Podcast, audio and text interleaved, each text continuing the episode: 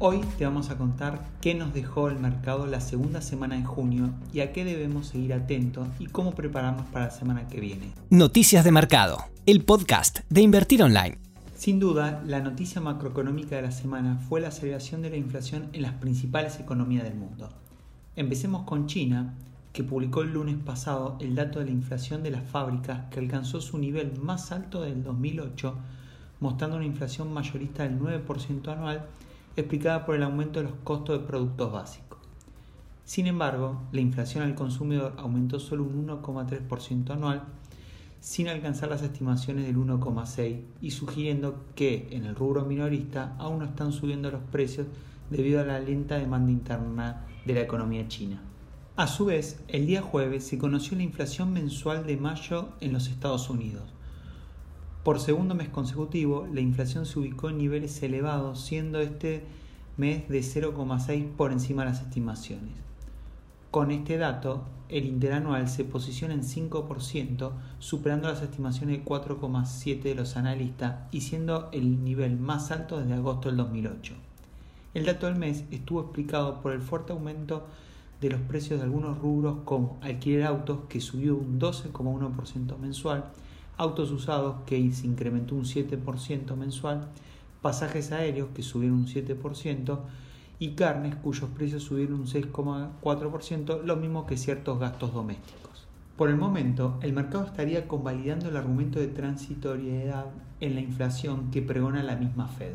El mejor ejemplo es el movimiento de la tasa de interés a 10 años de esta semana que bajó 7 puntos básicos y alcanzó el menor valor en 3 meses, al ubicarse en 1,45.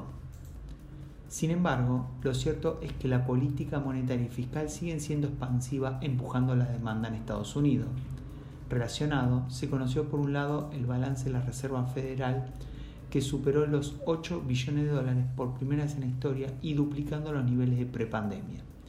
Mientras que del lado frente fiscal, un grupo bipartidista de 10 senadores estadounidenses llegó el jueves a un acuerdo sobre el marco para el proyecto de ley de gasto de infraestructura impulsado por Biden que costaría casi un billón de dólares en cinco años. En cuanto a las noticias corporativas, destacamos varias. Por un lado, las naciones del Grupo de los Siete consiguieron un acuerdo histórico que satisface la demanda estadounidense de una tasa impositiva corporativa mínima de al menos el 15% sobre las ganancias extranjeras, allanando el camino para gravámenes a muchas multinacionales.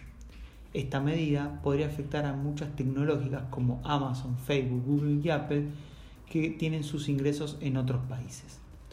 Por otro lado, las acciones del laboratorio Biogen tuvieron una suba pronunciada esta semana de casi el 60% el día lunes después que la Agencia Estadounidense de Administración de Medicamentos aprobara su fármaco para combatir el Alzheimer, siendo el primer medicamento contra dicha enfermedad en 20 años. Para finalizar las noticias corporativas, continúan tomando protagonista las acciones meme impulsadas por la red social Red. Esta semana se destacó Clever Health, un vendedor de seguro de salud que aumentó casi un 86% el día martes, y la principal cadena de comidas rápidas de Estados Unidos, Wendy, con un aumento del 26% también el día martes. Así la semana termina tanto con el índice S&P 500 como el Nasdaq en alza, siendo que los mismos aumentaron un 0,4 y un 85% semanal respectivamente, mientras que el índice Dow Jones relacionado con el sector industrial terminó la semana levemente negativo. La mejor performance semanal la obtuvo el sector de salud y el inmobiliario con subas en torno al 2%, mientras que la peor performance de la semana recae sobre el sector financiero con caída del 2,4%, seguido por el sector materiales e industriales.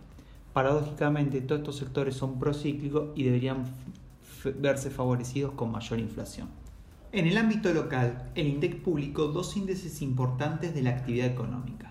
Por un lado, el índice de producción industrial del mes de abril presentó una variación positiva del 0,3% respecto a marzo, siendo el segundo mes de suba luego de la baja de febrero. En cambio, el indicador sintético de la actividad de construcción de abril mostró un descenso del 2,2% mensual respecto a marzo, concatenando dos meses seguidos a la baja. En el ámbito local, la noticia más relevante fue que Pampa Energía anunció luego de la elevada suba en los precios de las acciones, la suspensión de su programa de recompra de acciones iniciado a mediados del año pasado. Relacionado con lo anterior, el índice Merval finalmente frenó el rally alcista y luego de haber alcanzado nuevos máximos el día lunes cuando llegó al nivel de los 68.150 puntos, concluyó la semana con una leve variación negativa del 0,15%, ubicándose por debajo de los 66.100 puntos. Dentro de lo que respecta al mercado de renta variable, observamos que las acciones que están presentando mejor performance durante este mes fue Edenor, la cual marcó un incremento superior al 33%. A esta le sigue Central Puerto y Transporte de Gas del Norte, con subas aproximadamente del 18%.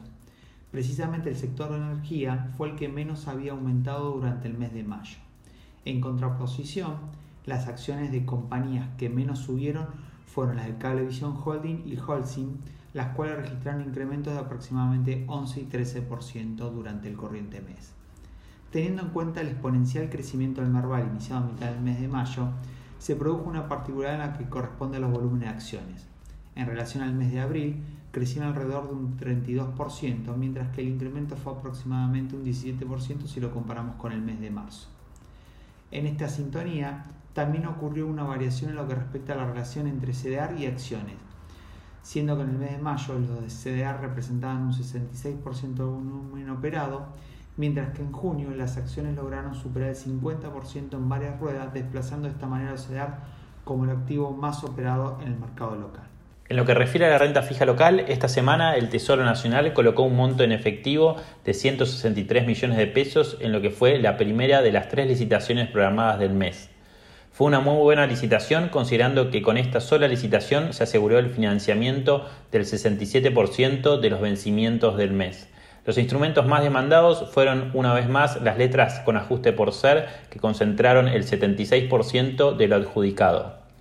En cuanto a los rendimientos de este tipo de letras, la X31M2 con vencimiento el 31 de marzo de 2022 cortó con una TNA de 1,3% más ser, mientras que la letra X23Y2 con vencimiento el 23 de mayo de 2022 cortó con una TNA de 1,53% más ser. Con respecto a las variaciones semanales de los bonos, aquellos en dólares en especie D experimentaron un rally alcista importante. En promedio subieron un 5,3%.